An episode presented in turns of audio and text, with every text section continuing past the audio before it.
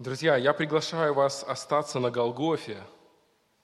А, не сходите вниз, останьтесь там.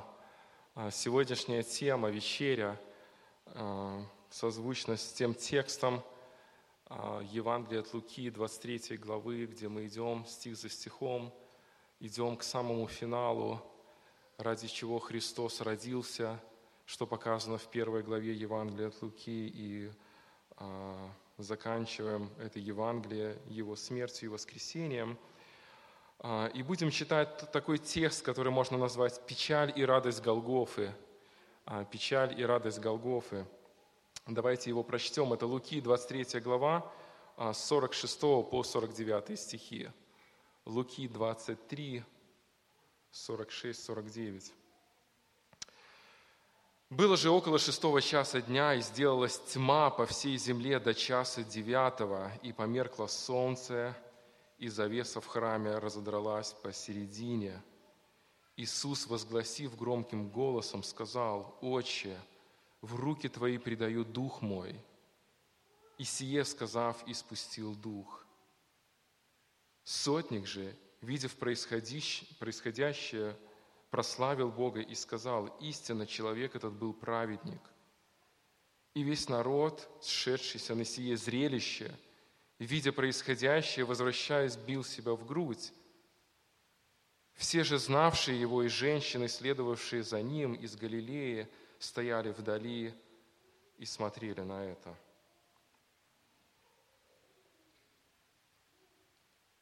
Безусловно, Голгофа это верх человеческой жестокости, гордыни и самолюбия. Конечно же, Голгофа – это величайший пример Божьей любви и благодати по отношению к человеку.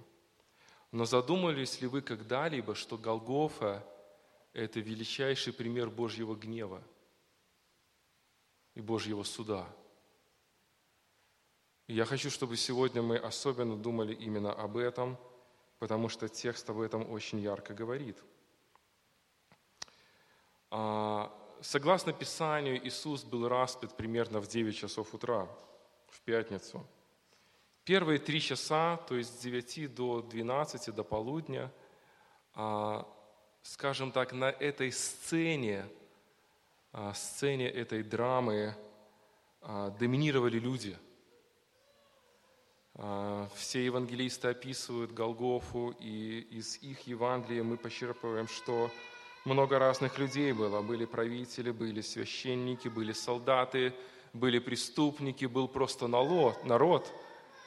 И все они глумились над Христом, все они издевались над Христом, все они смеялись над Ним. Абсолютно все. Абсолютно все, кроме одного – кроме одного, который сначала смеялся, а потом покаялся. И о нем мы сегодня песню пели, о разбойнике на кресте. Но кроме этого разбойника не было никого из тех, кто говорил или каким-то образом был описан там, в этом месте до нашего текста, который бы говорил что-то хорошее. Все они смеялись. Но это закончилось. Это закончилось в полдень. У них было три часа. Они три часа делали то, что хотели. Они три часа делали то, что думали, то, что им нравилось. Они делали то, что в современном мире очень модно сегодня. Иди по зову своего сердца. Слушай свое сердце. Удовлетвори свои нужды. Получи то, в чем ты нуждаешься. Они именно так и поступали – и это мы видим очень ярко. Читая 44 стих, было же около шестого часа, а, около шестого часа дня. Этот стих немножко запутывает нас, потому что евреи, они а, считали началом дня 6 часов утра, а римляне считали началом дня 12 часов ночи, пол, полночь, так как и мы сейчас по римскому а, летоисчислению живем вот уже более двух тысяч лет. Но евреи считали по-другому. День начинался в 6 утра у них. Поэтому, когда мы читаем, что было же около шестого часа дня, это означает, что был полдень. Это был полдень. Грубо говоря, Христос на кресте висит уже около трех часов. Давайте посмотрим на четыре пункта, а, четыре печали Голгофы, которые Бог своим проведением показывает нам здесь. Они все очень важны. И первая печаль – это тьма. Первая печаль – это тьма. Мы читаем дальше. «И сделалась тьма по всей земле до часа девятого». Сделалась тьма по всей земле до часа девятого. Может быть, люди смеялись всю ночь, может быть, они смеялись все утро, может быть, они думали, что они в безопасности, что я сегодня встал так же, как и тысячи дней до этого, и ничего не поменялось в моей жизни. Все происходит таким же образом. Я дышу воздухом, и он есть. Я пью воду, и она есть. И завтра будет такой же день, как и сегодня. Это великий обман человечества, друзья. Но наступила тьма, Внезапно, никого не предупреждая, пришла тьма на землю. И это была не та тьма, о которой мы можем видеть ночью, когда мы выйдем а, ночью, если вы, может быть, выходите из дома погулять, а, пройтись а, в темноте ночи. Это такая странная темнота, знаете. Иногда, иногда ночью светлее, чем днем от иллюминации, и даже некое романтическое чувство – а, приходит нам в сердце от таких прогулок. Это была совсем другая тьма. А, мои дети любят э, играть в игру. Они закрываются в ванне, а, выключают там свет, включают какие-то фонарики или просто секретничают. И они любят эту тьму, им нравится. Знаете, почему им нравится эта тьма? Потому что они могут ее контролировать. Взял и открыл. Чуть что папа рядом, мама рядом. Это такая игра. Там была тьма совсем другая. Писание нам говорит, что была тьма по всей земле. Была настоящая тьма. Это даже не та тьма, которую вы можете увидеть ночью в какой-нибудь глухой деревушке, где нету света. Там не будет тьмы. Там будет солнце, э, там будет луна, там будут звезды, они будут освещать каким-то образом, хотя бы немного, вы будете ориентироваться в этой темноте. То, что произошло там на Голгофе, это была тьма кромешная. Люди не могли видеть дальше собственного носа. Они не могли ориентироваться. Они были в страшной панике, потому что это была тьма в полдень. И она продлилась три часа с 12 дня до 3 дня. Что означает эта тьма? Почему Бог совершил эту тьму? Почему это произошло на Голгофе? Почему это произошло тогда? Мы знаем, что в момент сотворения Бытие, а, первая глава нас учит, земля же была безвидна и пуста, и тьма над бездною. Но потом Бог сказал, да будет свет, и стал свет – мы видим Бога в Библии, Бога света, который сотворил свет, который тьму превратил в свет. Мы знаем также из первого послания Иоанна, 1 главы 5 стиха, Иоанна говорит, Бог есть свет, и нет в нем никакой тьмы. Мы также знаем слова псалмопевцев в 26-м псалме, мы читаем «Господь, свет мой и спасение мое». И мы знаем, что Библия очень часто ассоциирует Бога со светом – Бог есть свет. И Писание учит нас пребывать во свете, пребывать в Божьем свете. И Писание учит нас «вы свет миру», излучать Божий свет. Свет – это прекрасное, свет – это положительное, свет – это ассоциация с великим Богом. Но знаете ли вы, что Писание также учит, что Бог есть тьма, что Бог являлся во тьме – что тьма – это тоже творение Божие, и что тьма – это тоже инструмент Божий. Представьте себе, три часа люди глумились над Христом, и они думали, что они здесь царствуют, они здесь решают. До того момента, пока Бог не пришел на сцену. И знаете, как Бог пришел? В виде тьмы. Бог пришел в виде тьмы. И это удивительно – и мы знаем, что Писание нас учит тому, что Бог часто ассоциируется с тьмой. Даже когда Бог заключал завет с Авраамом, Он его заключал в тьме ночной, когда Авраам спал. Мы изучали на домашних группах этот текст не так давно. Мы знаем также из книги пророка Иаиля, который говорит о Дне Господнем. Вы помните, первая глава пророка Иаиля, она посвящена суду Божьему, который Иаиль называет Днем Господним. Это страшное время, когда Бог будет судить мир, когда Бог будет судить грешников. И это время ассоциируется с тьмой – Например, во второй главе, в 31 стихе Иаиль говорит, «Солнце превратится в тьму и луна в кровь». Подобные вещи говорит Иезекииль, подобные вещи говорит Иеремия, подобные вещи говорит Исаия. Друзья, евреи хорошо знали, стоя там на горе, что означала та тьма, которая их объяла. Они хорошо знали, что сверхъестественная тьма который не может быть обычными физическими законами, она олицетворяет Божий суд.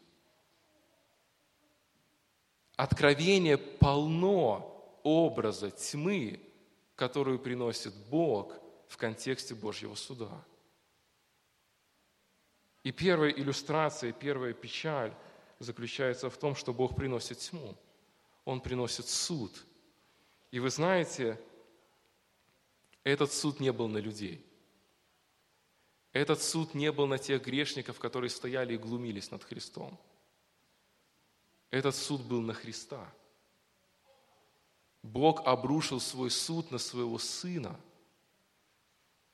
Это был тот суд, это был тот ад, которого так не хотел Иисус, когда Он молился в Гефсимании –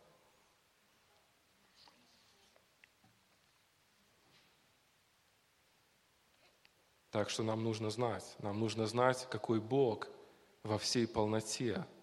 Сегодняшнее современное христианство очень оскорбляет Бога тем, что они преподносят Бога исключительно любящего и всепрощающего. Но это, друзья, не Бог Библии. Бог ненавидит грех, и Бог произвел страшный суд и обрушил свой суд на своего Сына, потому что Он любит грешника – и это очень важно понимать. Важно понимать, потому что это будет тот суд, который обрушится на каждого непокаявшегося грешника, который не принял Христа как своего личного Спасителя. Другими словами, если вы еще не покаялись, будьте уверены, что эта тьма придет в вашу жизнь. Она обязательно придет в вашу жизнь, и она будет страшной и она никогда не закончится, потому что Бог свят и совершенен. Бог свят и совершенен. Это первая печаль. Это первая печаль. Вторая печаль – завеса. А Лука продолжает свое описание и говорит, и завеса в храме разодралась посредине. Это тоже очень важный символ, имеет очень важное значение – в Иерусалиме историки говорят, в тот момент было около двух миллионов людей, больше, чем в Минске, или примерно как в Минске. И вы знаете, для а, древних времен это просто, просто космическая цифра. Учитывая возможности людей передвижения, учитывая средства массовой информации, учитывая все то, чего они не имели, и что имеем сегодня мы, обустраивая свою мобильность, то это было просто невероятное количество людей. Абсолютно дезорганизованных, очень сложная, очень сложная ситуация. И представьте, тьма обрушивается на храм, тьма обрушивается на Иерусалим. Священники готовятся приносить жертвы, они не могут ничего понять. Все находятся в страшном шоке. И вдруг наступает свет, три часа. Проходит три часа, наступает свет. Люди встрепенулись, священники мобилизовались, надо приносить жертвы. Миллионы людей ждут. И, возможно, в этот момент происходит что-то страшное для них. Рвется пополам завеса в храме. А в Иерусалимском храме было 13 завес. Одна из них была самая важная. порвалось самое важное. И для того, чтобы понять, почему Бог это сделал в этот момент, нам нужно понимать значение этой завесы. Эта завеса отделяла святое святых от всего храма. Святое святых в храме несло в себе лишь одну простую функцию. Чтобы люди видели, священники видели и понимали, Бог для меня недоступен. Бог абсолютно свят. Там Его присутствие, и я там не могу быть по причине моего греха. Завеса в храме несла примерно такой же смысл, который сегодня несет для церкви вечеря Господня. Вспомнить Голгофу, помнить цену, понимать, чего это стоило для нас. И это ободряет, обличает и наставляет нас в нашей христианской жизни. Люди видели это святое святых, где находился ковчег завета, и они понимали, там есть Бог, я там быть не могу. Они вспоминали Адама и Еву, которые гуляли с Богом, и им не нужна была завеса. И они вспоминали свой грех, который разделил их с Богом. Только один человек из многомиллионного Израиля, только один раз в год, только на одну минуту мог туда зайти. И цель была единственная – опять всковырнуть и взбудоражить сердце каждого верующего, каждого еврея и напомнить ему, ты не можешь быть рядом с Богом. У тебя огромная проблема. Святое святых проповедовало Евангелие. Когда мы это понимаем, мы понимаем, почему завеса разодралась, когда Христос на Голговском кресте умер. Потому что Христос разодрал эту завесу. Своей смертью он решил проблему отделения человека с Богом. Об этом автор послания евреям очень ясно и прямо нам говорит в 9 главе. А, первые восемь стихов 9 главы послания евреям говорят о том, как спроектирован был храм, и говорят о том, как спроектировано было святое святых. Но в 11 стихе все внезапно меняется. И я хочу вам его прочитать. Евреям 9 глава 11 стих. «Но Христос, первосвященник будущих благ, придя с большую и совершеннейшую скинией, нерукотворенную, то есть не такового устроения, и не с кровью козлов и тельцов, но со своей кровью, однажды вошел в святилище и приобрел вечное искупление». Вот в чем заключалась причина того, почему завеса уже не нужна – и в 10 главе, в 19 стихе мы читаем, «Итак, братья, имея дерзновение входить во святилище посредством крови Иисуса Христа путем новым и живым, который Он вновь открыл нам через завесу, то есть плоть свою». Завеса больше не нужна. Вход к Богу открыт.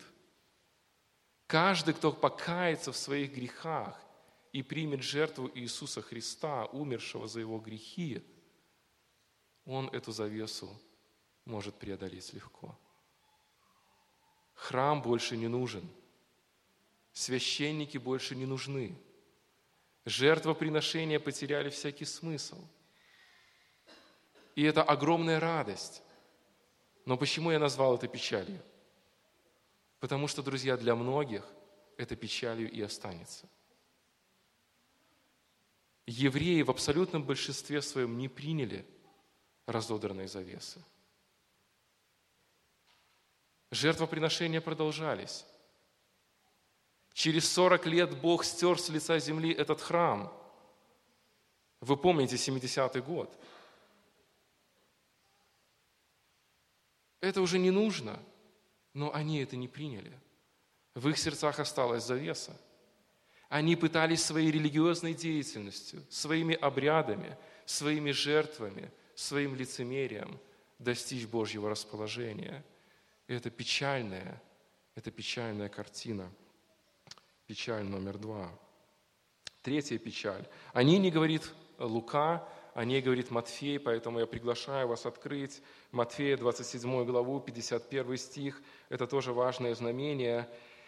А, Матфей говорит, Матфея 27, 51, «И земля потряслась, и камни расселись».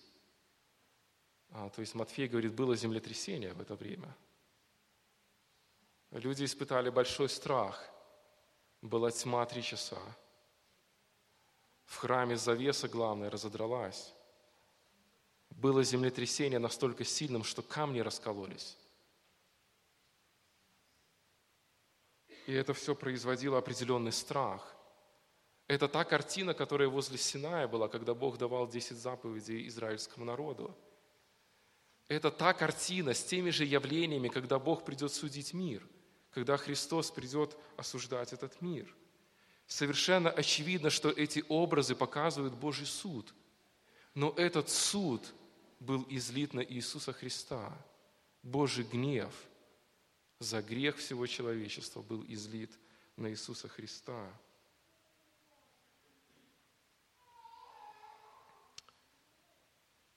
После того, как тьма ушла, завеса разодралась, землетрясение закончилось, в Иерусалиме был невероятный хаос.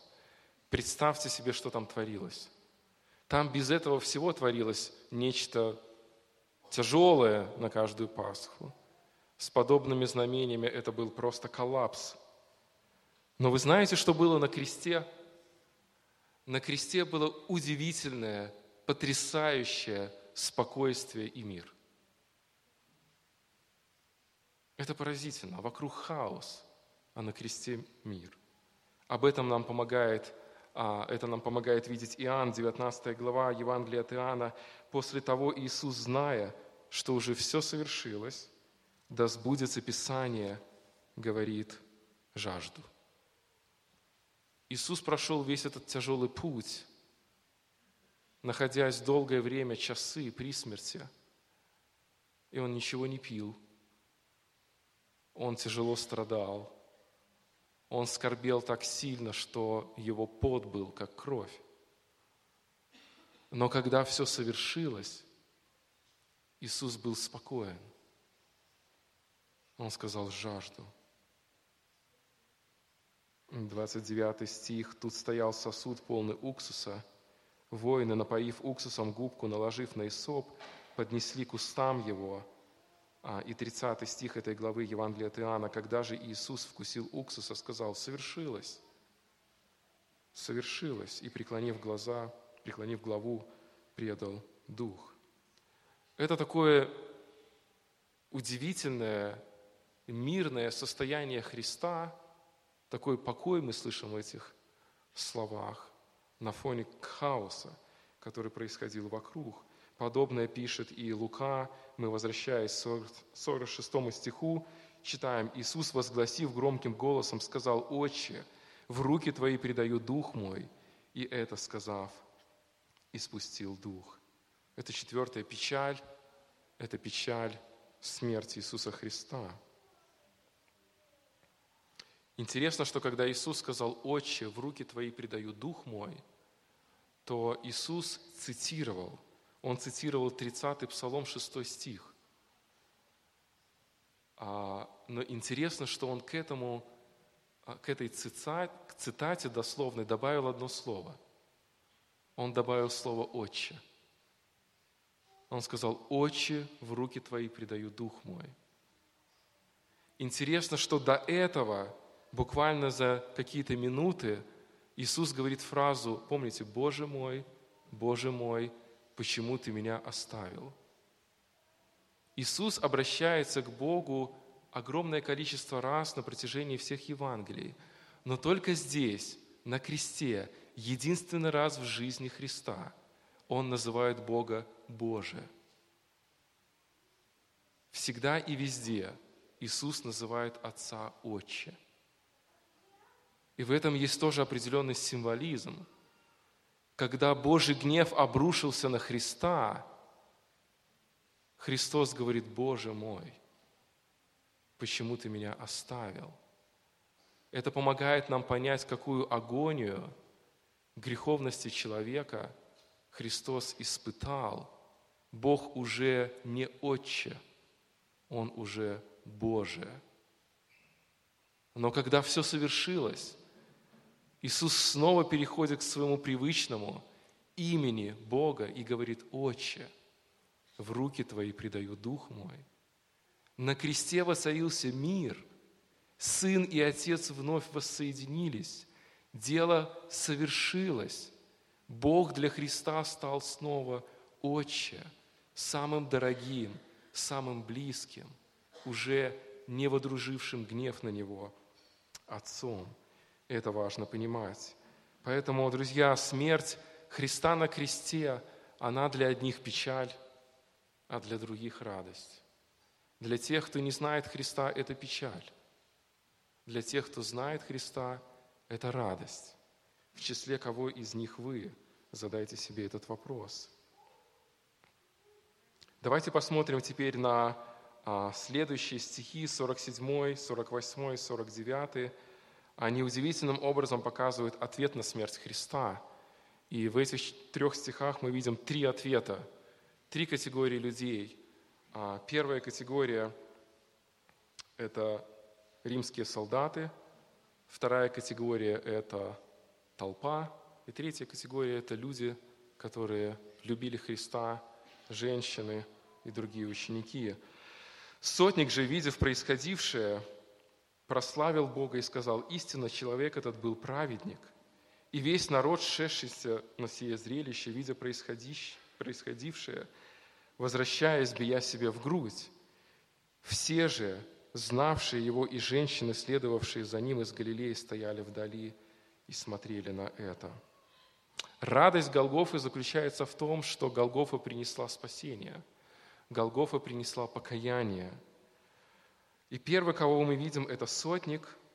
А, он руководил ста солдатами в легионе римской армии. Скорее всего, этот сотник сопровождал Христа от Евсиманского сада до крестной смерти. Вместе со своими подчиненными солдатами, скорее всего, у нас нет точного ответа, есть только некоторые очень ясные намеки, о которых скажу позже. Скорее всего, сотник со своими солдатами пережил весь этот путь. Он был на судилище у Пилата, он слышал, в чем обвиняют Христа.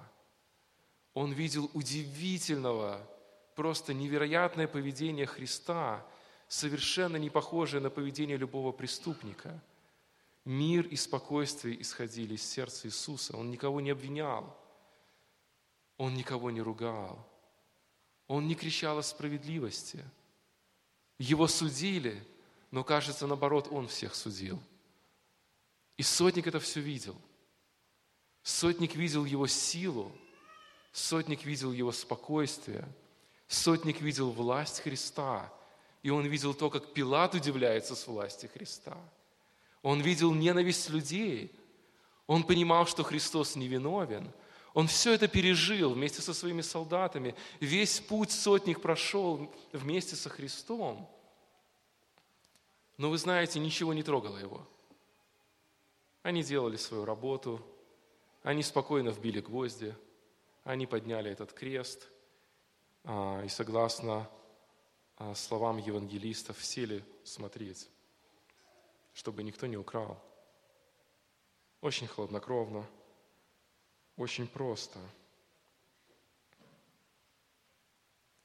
Но когда произошли все эти знамения, и когда Христос сказал эту фразу, когда Он испустил свой дух примерно через шесть часов а, от начала креста, в сотнике что-то произошло.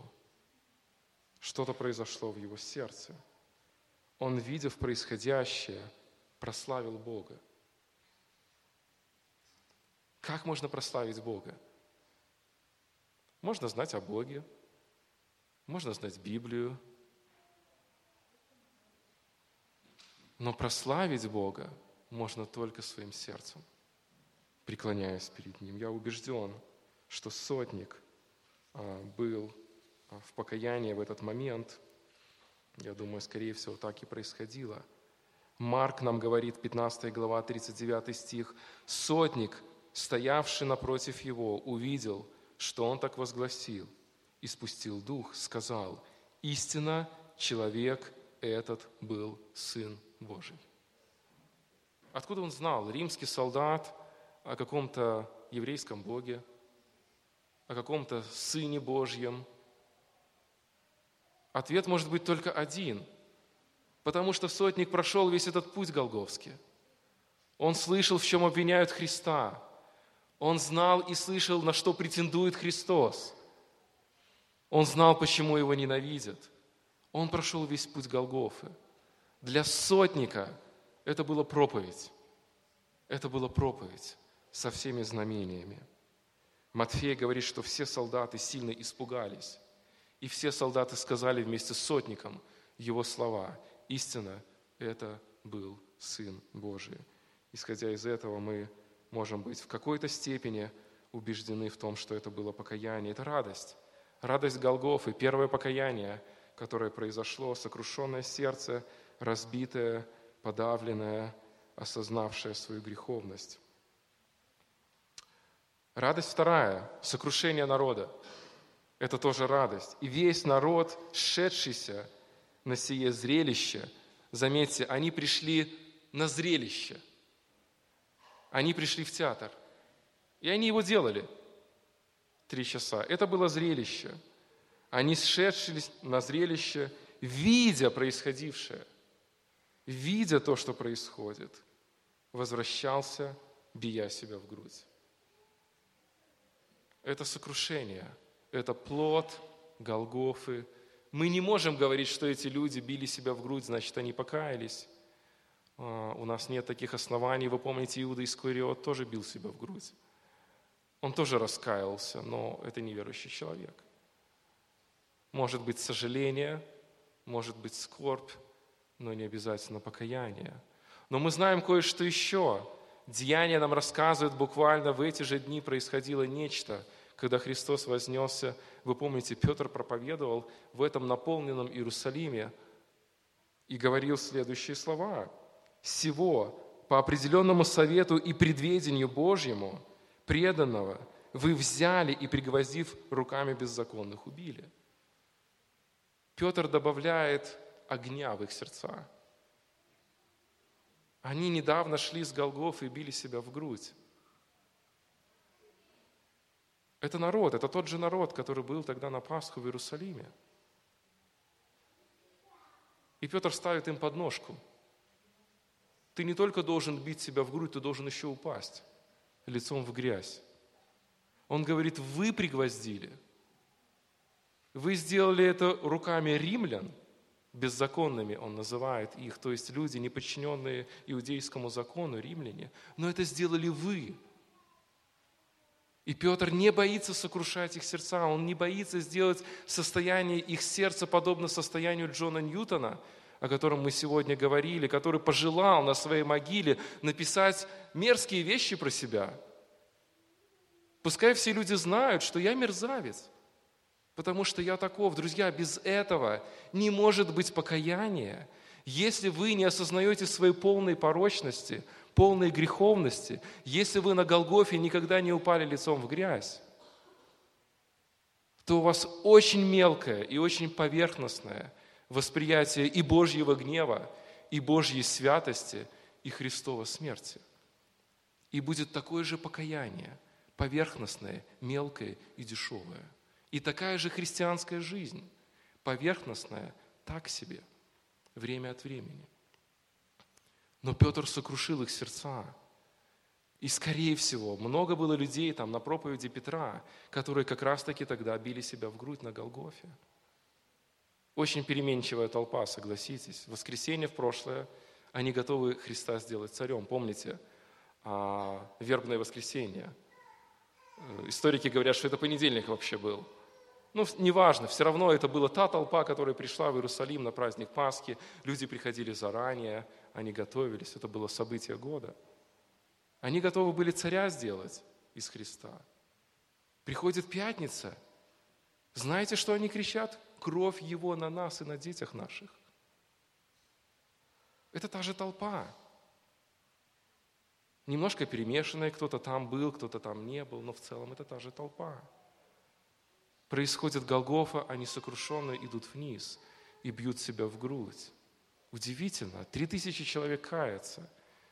Историки говорят, что это только мужчины. Евреи так считали. Они считали мужчин. Судя по всему, покаялось намного больше людей. Четвертая глава Деяний, пять тысяч кается. И кажется, это тоже только мужчины. Люди сокрушенные, и это радость. Они шли с Голгофы и били себя в грудь, и это радость. Потому что их сердце было подготавливаемо, возможно, к проповеди Петра, а может быть, кто-то из них там и покаялся на Голгофе, когда бил себя в грудь. И последняя радость – радость отношений со Христом. 49 стих. Все же, знавшие его, и женщины, следовавшие за ним из Галилеи, стояли вдали и смотрели на это. А кто были эти женщины? Мы соединяем всех евангелистов. Иоанн в 19 главе, 25 стихе говорит, что это была Мария, мать Иисуса. Она была там, была ее сестра. Скорее всего, это была Соломия. Марк об этом говорит. Это была Мария Клеопова, Мария, жена Клеопа и Мария Магдалина, из которой, помните, Иисус семь бесов изгнал, и многие другие подтверждают Лука. То есть это были люди, близкие ко Христу, которые любили Христа, которые мало что понимали, но они были там. Вы помните, что они сначала стояли у креста.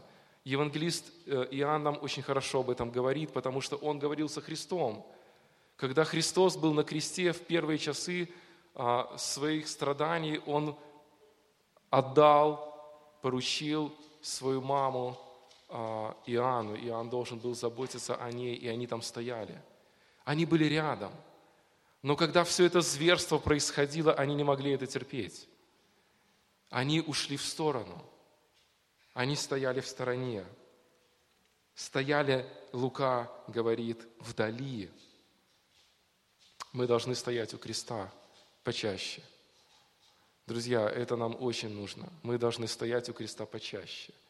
Эти женщины ничего не понимали. Они не понимали, почему он умирает. И мы это хорошо знаем. Потому что когда Иисус являлся им, они не понимали. Они думали, что это садовник, когда Христос с ними разговаривал. Они удивились, что могила пуста. Они многого не понимали. И я думаю, что когда они стояли там вдали, их сердце было сокрушено удивлением, безысходностью, разочарованием, потому что они не понимали всего спасительного Евангелия в этот момент. Но в них было одно, очень простое. Они любили. И поэтому они там стояли. Они просто любили его. И это радость. Знаете, почему это радость? Потому что а, когда мы задаем вопрос, если крест – это все, что у нас есть, то в принципе у нас нет ничего. Если крест – это все, что у нас есть, представьте себе, они бы ушли так, а дальше проживали бы свою жизнь, рожали бы детей, женились, замуж выходили, пошли бы рыбу ловить, у кого получается. И если бы крест – это все, что у них было в жизни, это была бы печаль. Но это не все, что было у них в жизни. Нужно быть раздавленным, разбитым, полностью, подавленным своей греховностью, своей виной, для того, чтобы встретить воскресение. Поэтому это радость, это печаль. Вот эти вот подавленные люди – это печаль, но это радость, потому что их состояние было уже достаточным, чтобы принять весть о воскресении Христа. Вот эти вот образы, сотник с воинами, толпа, женщины, они говорят о радости, которую производит Голгофа, о радости, которую производит крест. Я хочу немножко сказать о применении, хотя мы понимаем, что Голгофа – это самое яркое свидетельство и событие, которое яркими красками отражается во всей нашей жизни. Но иногда нам нужна помощь для того, чтобы понимать, как принести Голгофу в мою жизнь. Как принести Голгофу в мою жизнь? Если я одинокий, как Голгофа может ярко светить в моей жизни, или если я а, болею какой-то болезнью, или если я чувствую обиду, непрощение, или если в моей жизни разруха и неустройство, как принести Голгофу в мою жизнь? Я хочу, друзья, в применении взять только один аспект, один из миллиона а, нашей жизни, который мы можем извлечь. Пример воспитания детей. Как я могу принести Голгофу в воспитание своих детей? У нас много детей. Это очень важный вопрос нашей церкви. Как применить эту драму голговскую? Как применить крест? Как применить сотника в воспитании моих детей? Мы можем задаться простым вопросом. Сколько времени мы проводим с нашими детьми? Как мы планируем это время? Знаете, как живет современный мир? Современный мир по отношению к детям живет очень просто. Там нет Голгофы. Они живут так. Сдать ребенка в детский сад, отправить ребенка в школу как можно раньше – оставить его в продленке, отдать его бабушкам. Много-много разных способов. Но если в нашем сердце светится Голгофа, то это не наш путь. Могу ли я с таким подходом принести Голгофу в сердце своего ребенка? Когда я только ложу его спать, кормлю, завожу куда-нибудь, вечером забираю – очень сложно. Принести Голгофу в сердце ребенка – это титанический труд. Это титанический труд, требующий от нас огромного посвящения, требующий от нас огромного труда. Что для меня важнее? Может быть, любимая работа? Или может быть, ремонт в квартире – или, может быть, на море съездить. Друзья, согласно Писанию, Богу абсолютно все равно, сколько раз мы съездили на море. Но Он спросит с меня, сколько времени я проводил со своим сыном. Принес ли я Голгофу в его сердце? Провел ли я его путем этого сотника? Увидел ли он все краски Голгофы в своей жизни миллион раз от меня и от моей жены. Я понимаю, что я очень сильно сжимаю вас. Я знаю, что это наша проблема. Но я хочу, чтобы вы понимали две вещи. Во-первых, сжимаю не я, а сжимает Христос. Он возлагает на нас огромную ответственность принести Голгофу в души наших детей каждый день. И это требует от нас жить для них. Это требует от нас радикальных перемен. Я хочу, чтобы вы понимали вторую вещь. Я это говорю все не свысока, я это говорю все так же, как и вы. Мой сын вчера перед сном, знаете, что сказал? А, мы сказали, что завтра идем в церковь. Он мне говорит, как мне надоела ваша церковь. Это мой сын.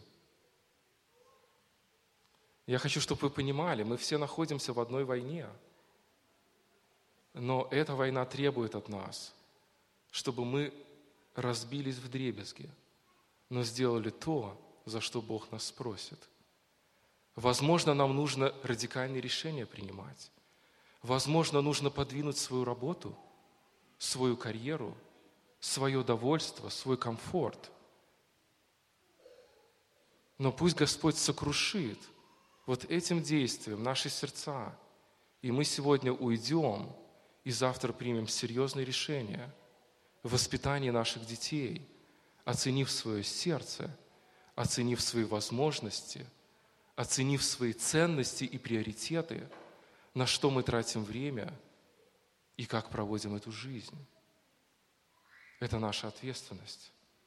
это лишь одно из преломлений Голгофы, преломления наши дети. Но их может быть очень много. И заметьте, тяжело, тяжело Голгофу принести в наше сердце, в сердце наших детей, во все сферы нашей жизни. Но это то, что требует от нас Господь. И в этом во всем есть благодать. Не понимающие, любящие Христа люди, они стали понимающими. Христос сделал все, чтобы их сердца получили этот мир. И Мария утешилась. Помните, и Петр утешился. Пришлось его с удочкой ловить. Э, и это благодать. Поймите, что Бог требует от нас очень серьезных вещей. Но в то же время Он знает нашу немощь и дает нам много благодати. Несмотря на нас, Он любит наших детей. Несмотря на нас, Он ведет наших детей. Несмотря на наш грех, Он будет заботиться о наших детях. И один из удивительнейших Его ресурсов – это церковь. С ее любовью, с ее лагерями, с ее воскресной школой. И это благодать. Это благодать. И эта благодать нас утешает, если вы сейчас вспоминаете свои многие ошибки. Но, друзья, эта благодать нас не извиняет. Божье обязательство, которое Он на нас накладывает, оно остается нашим. И Господь спросит с нас, с родителей, за то, как мы прожили жизнь, и что мы делали с нашими детьми. И пусть Бог благословит нас сейчас в этих страданиях получить благодатный плод радости, хороших решений и верной жизни во славу Его. Да прославим Его молитвой. Аминь. Давайте помолимся.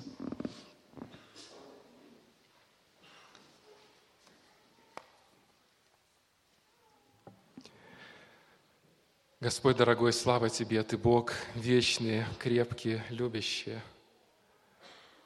Полной благодарности Тебе за ту Голгофу, которая тогда была и которая есть сейчас, за ее силу, за ее действия.